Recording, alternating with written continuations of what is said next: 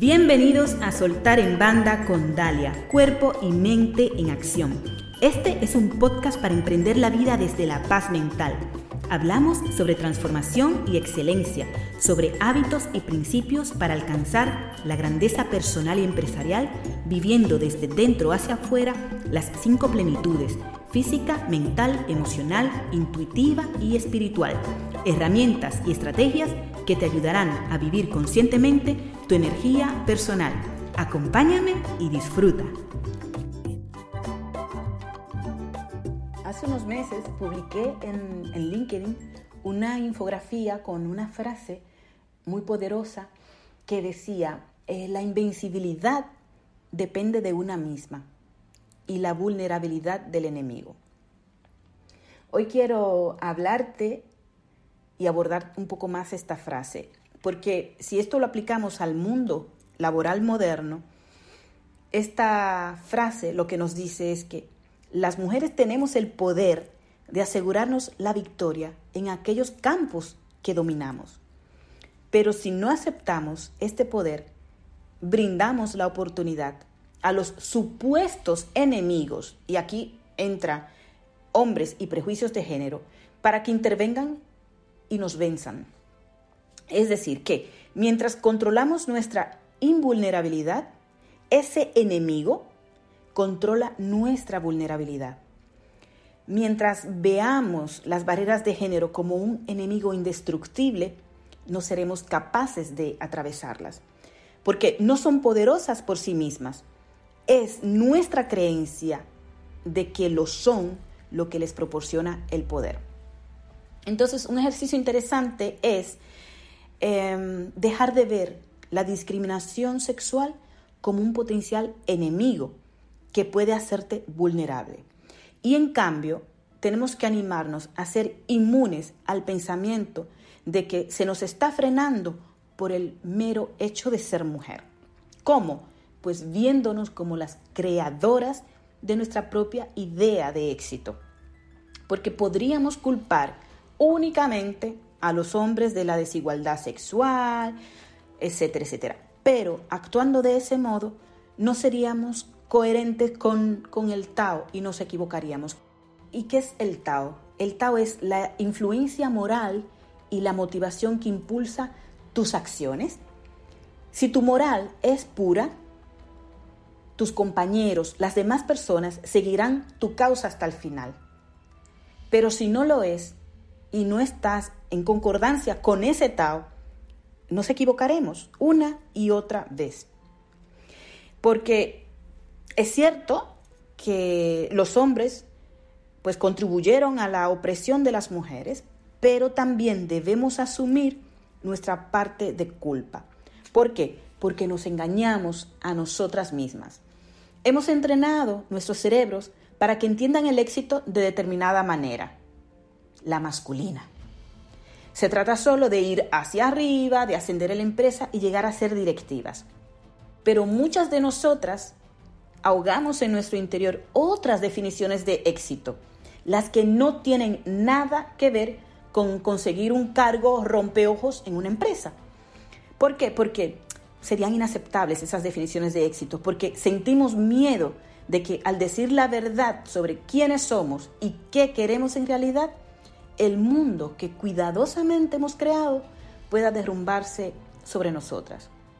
Así que nos engañamos inconscientemente y buscamos lo que creemos que tenemos que buscar en lugar de lo que es importante para nosotras.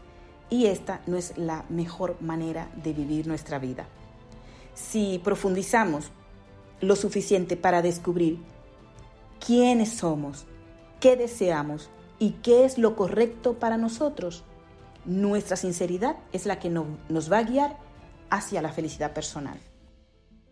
También existe la mujer que quiere que la asciendan, pero lleva zapatos de cristal.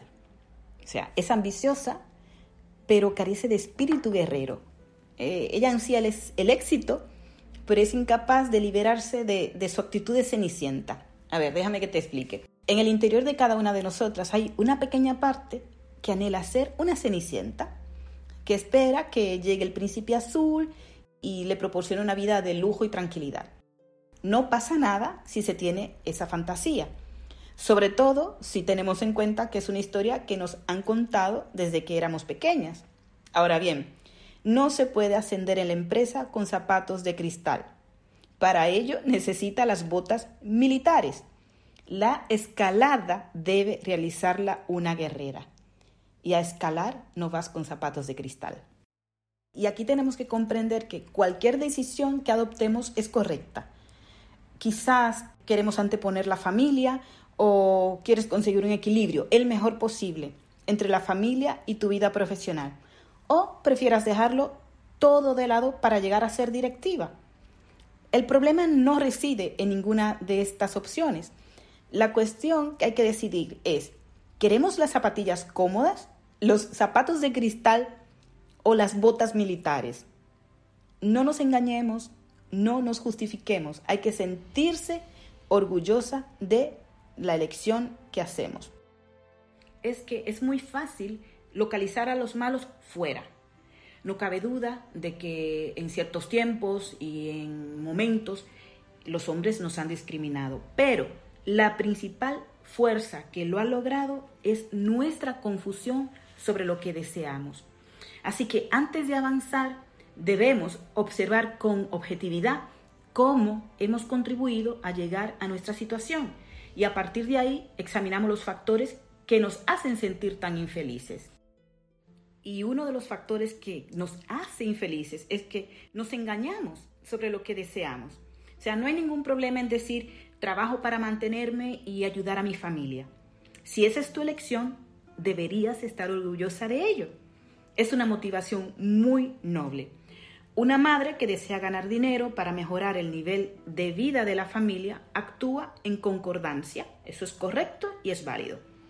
Si eso es realmente lo que quieres y lo estás llevando a cabo, eres una ganadora.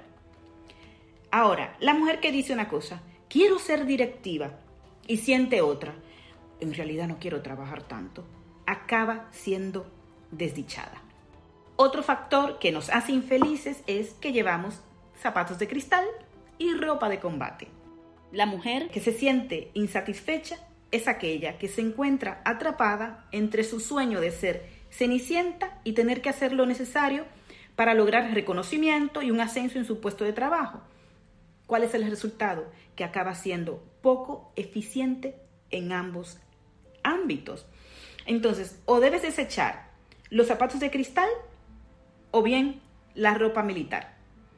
Si decides llevar ropa militar, también debes ponerte las botas, porque los zapatos de cristal van con el vestido de noche. Así que sea lo que sea que elijas, tienes que ser consecuente con ello y disfrútalo. Este episodio llegó a su final. No te olvides suscribirte para recibir el mejor contenido para emprender desde la paz mental.